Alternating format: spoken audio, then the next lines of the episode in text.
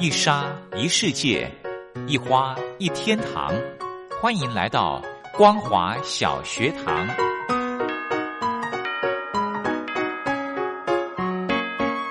让我们一起学习，一起分享光华小学堂。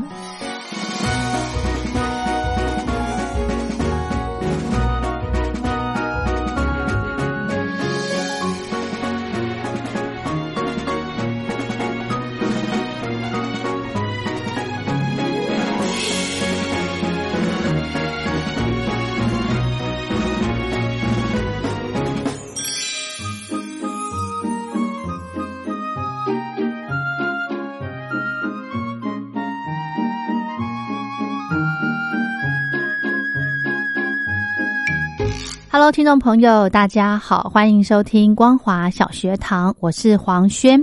又到了礼拜三的时间，要来跟听众朋友分享一场论坛。邀请到的是淡江大学进修推广部兼任助理教授汤文渊汤教授来谈中共共军陆军军种战略以及建设。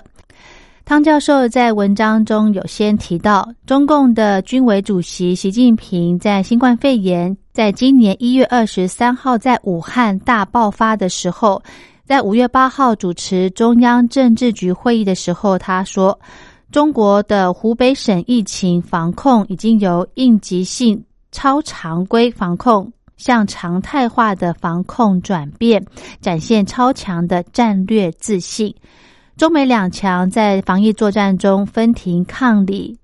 而中共的解放军因应世界新变局，也将有和平合作发展机会，也有局部军事冲突应对挑战，需要中共解放军审慎来应对。那么今天的这场论坛呢，根据淡江战略学派的观点，整合国际以及战略行动途径，依序来分析中共陆军在疫情之后。外防边界突袭、跨界增援作战，以及内防多独维稳战略思维以及作为，提供进一步的认识中共陆军战略以及建设的参考。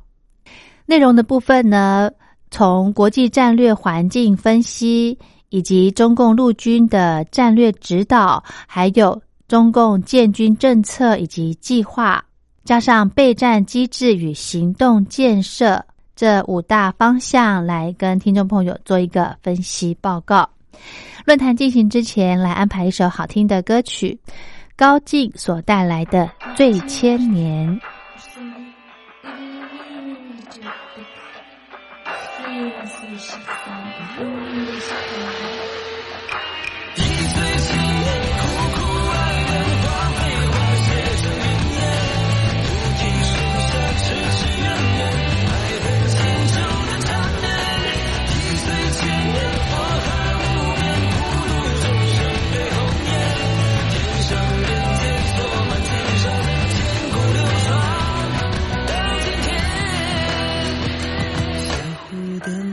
夏天，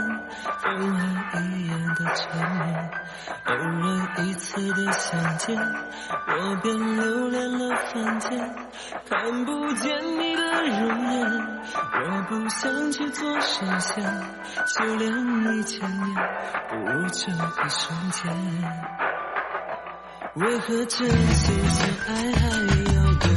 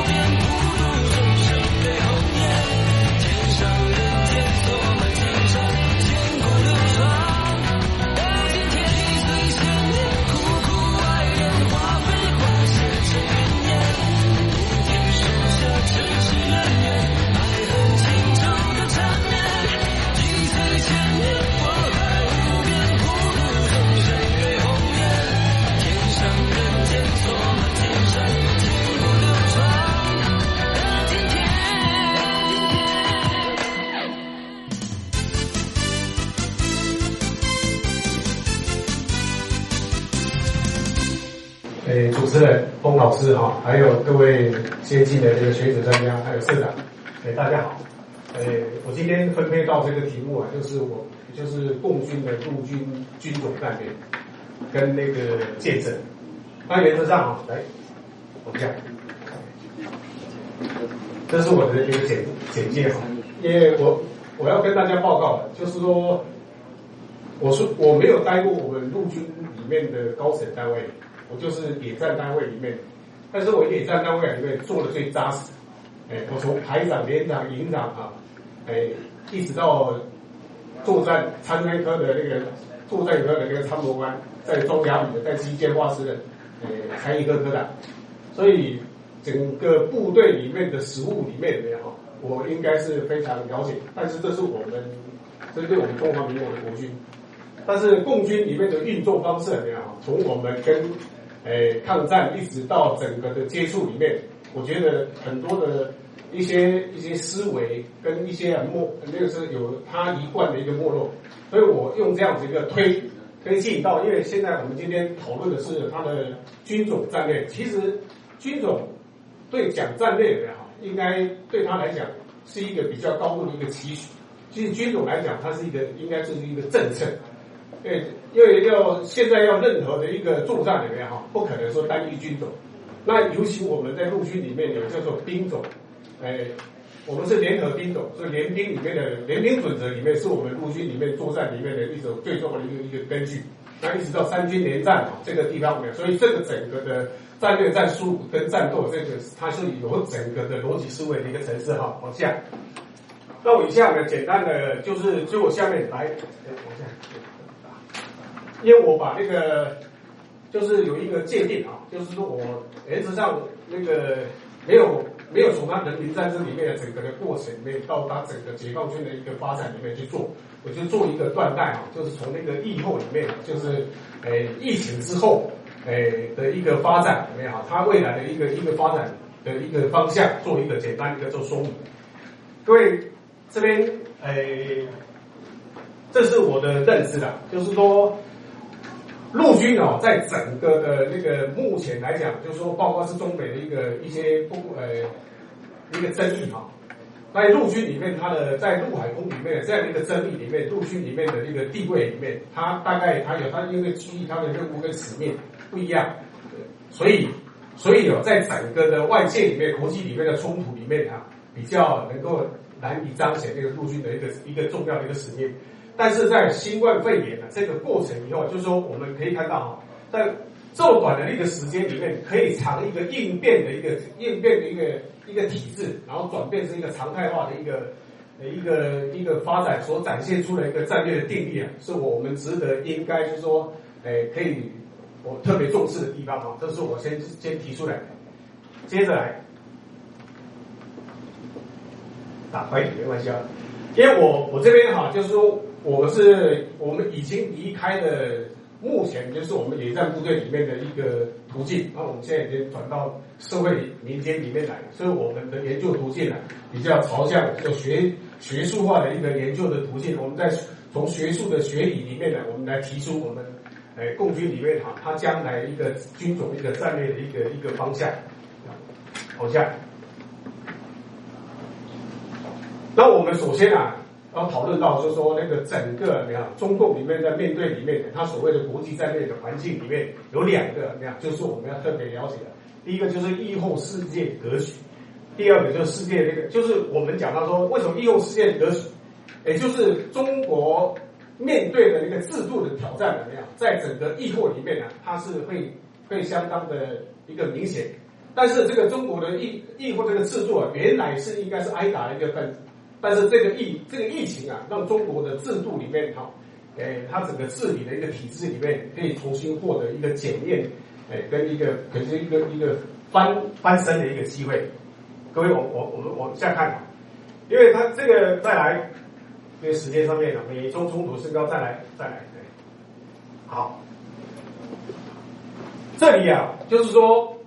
我我们要导向是说，整个是整个世界权力结构里面做翻转的意思，原来独霸霸权的一个，不管是霸权的诶单一霸权，或者是那个什么那个霸权的稳定，但是在整个议会里面怎么样世界权力的结构？没有可能不是单一结构，哎，或是说那个金字塔一个结构里面，金字塔里面的一个一个领导的一个阶层级的那个结构里面可能消失，就在整个大国的这个这个过程里面怎么样可能会，呃，比较没有受受瞩目的，尤其是在美国自动退出了这个整个领导的一个一个角色后，中国，呃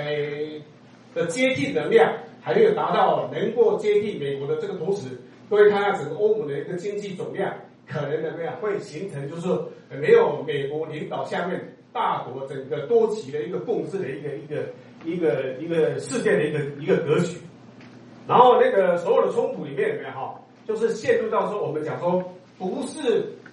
急迫性或者是可以预想的阶段性，会有一个一个一个中断，而是整个长期全方位的一个斗争。哎，的，也就是不是战争时期，也不是和平时期，哎，冲突时期也不是低低强度、高强度，而是很多冲突的一个什么这个并存的一个一个一个事情。啊，再往下，全世界的格局啊是这个样子。然后亚太的抗衡新局有没有？哈，就是说所有的全争议、全争斗已经转移到不是单一面向。所以说，我们刚才讲说全方位的斗争里面有没有包括整个国际话语权跟国际整个有没有哈新管理模式的一个较量？那美国加一，哎，再往下，跟中国现在美国里面有没有？是因为美国正在退出整个一个集体的一个领导的一个一个一个一个层面，那整个留下来的有没有哈？整个留下来就是中国在这个阶段里面呢。可能有机会有没有哈去接替整个一个国际里面的一个领导一个角色，这是亚太的亚太这个是这个整个这个呃局面里面，我们发展我们看到这两个没有一个两个一个局势对对中国的整个没有哈环境的一个影响。第二，那各位看到那个国际的这个环境的变迁以后，可能有没有哈产生对中国？哎，的未来的一个方向，没有？可能是应该我的判断里面应该是比较有利的，所以在这个环境下，就跟当初邓小平在做，哎，毛泽东是大战的一个思想，但是到了邓小平判断里面，世界大战不太可能发生，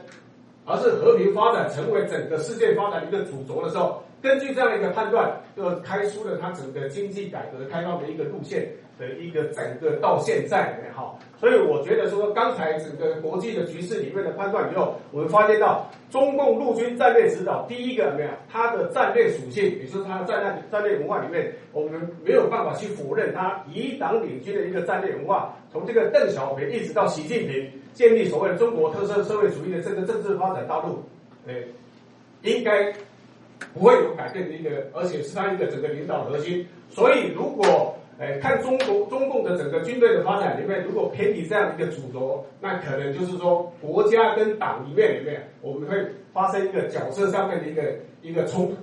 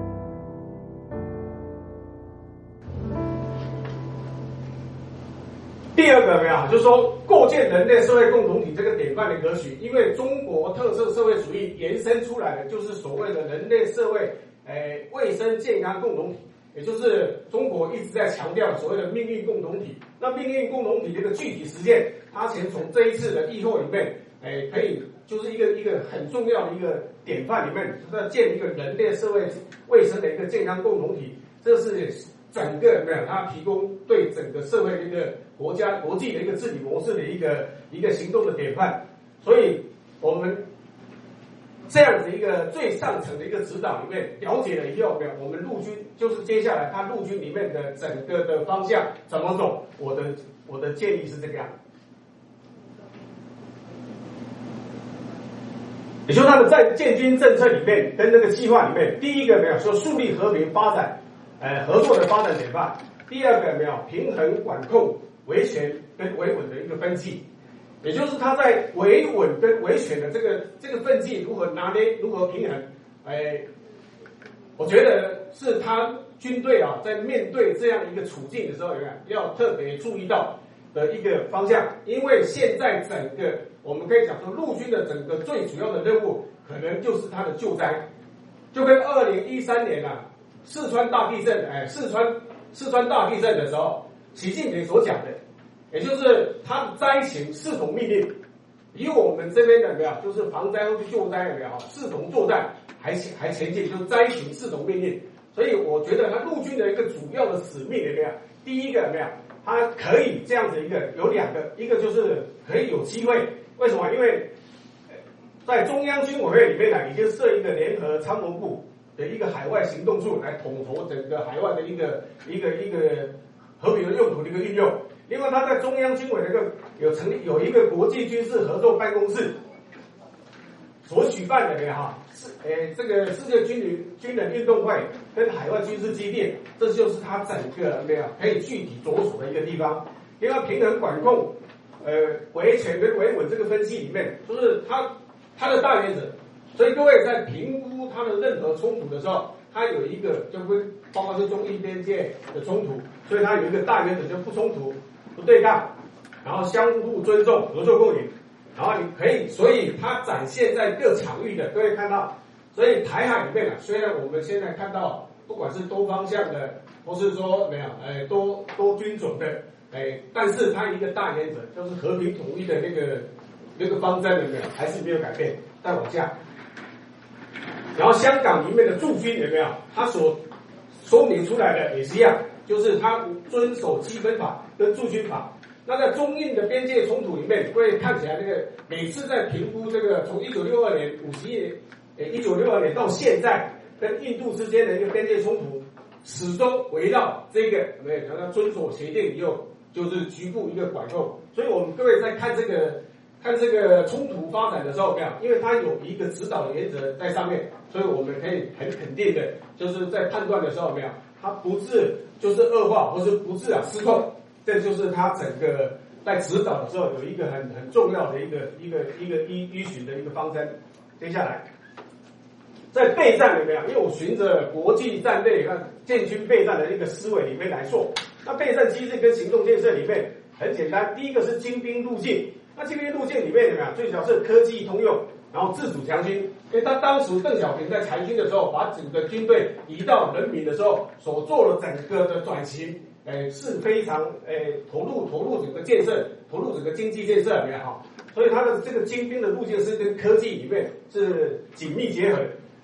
那每一个做做呃任何的任何的一个转型改变之前，对吧？他都有一个大胆的判断，所以在习邓小平的时候，他的主旋律是和平跟发展。所以他的精兵军精兵军改，哎，他做了这样一个措施。因为在八零二年的时候，就是八十年二月的时候，就是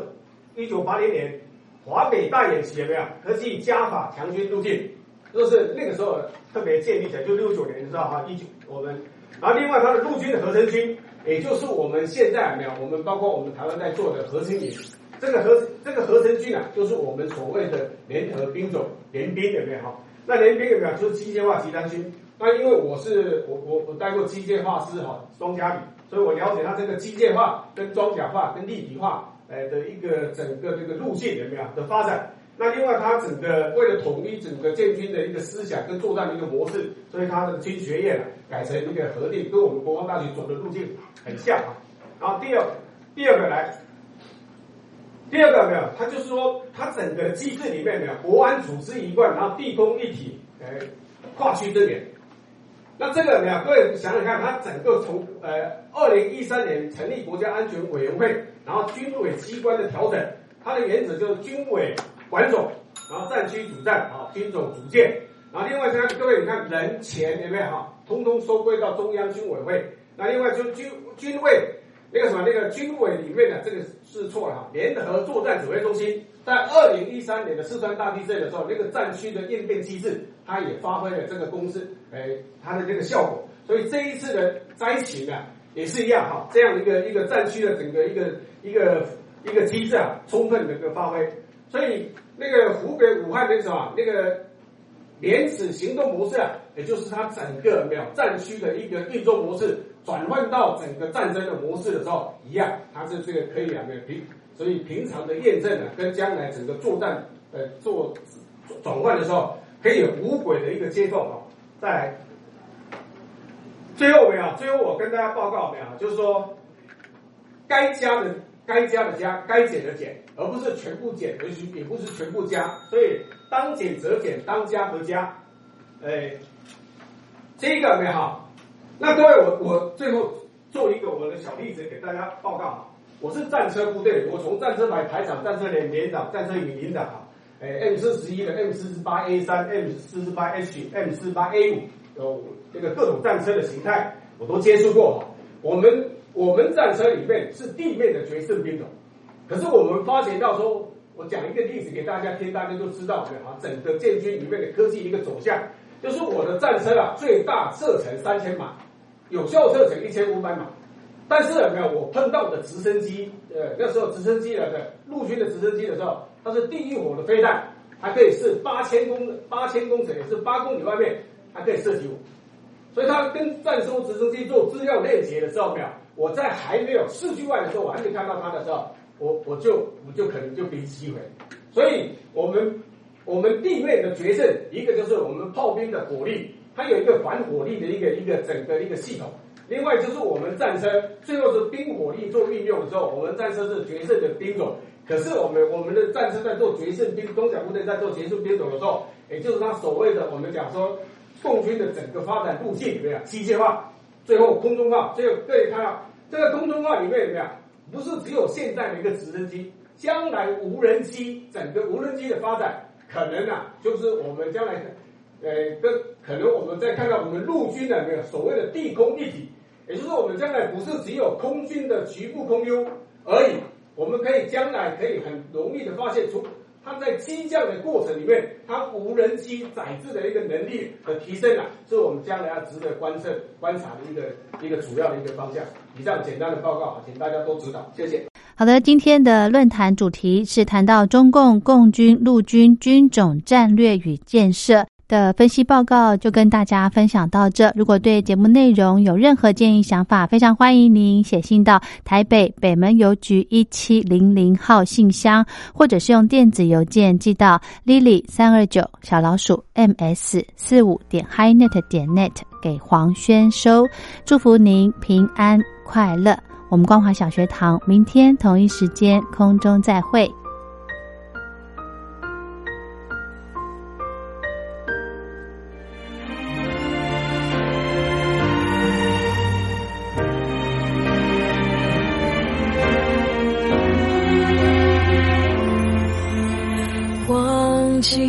想要忘谈何容易？不愿你是我如此不堪一击，感情深刻如海底，爱的真没人能比，这些你从不放在眼里，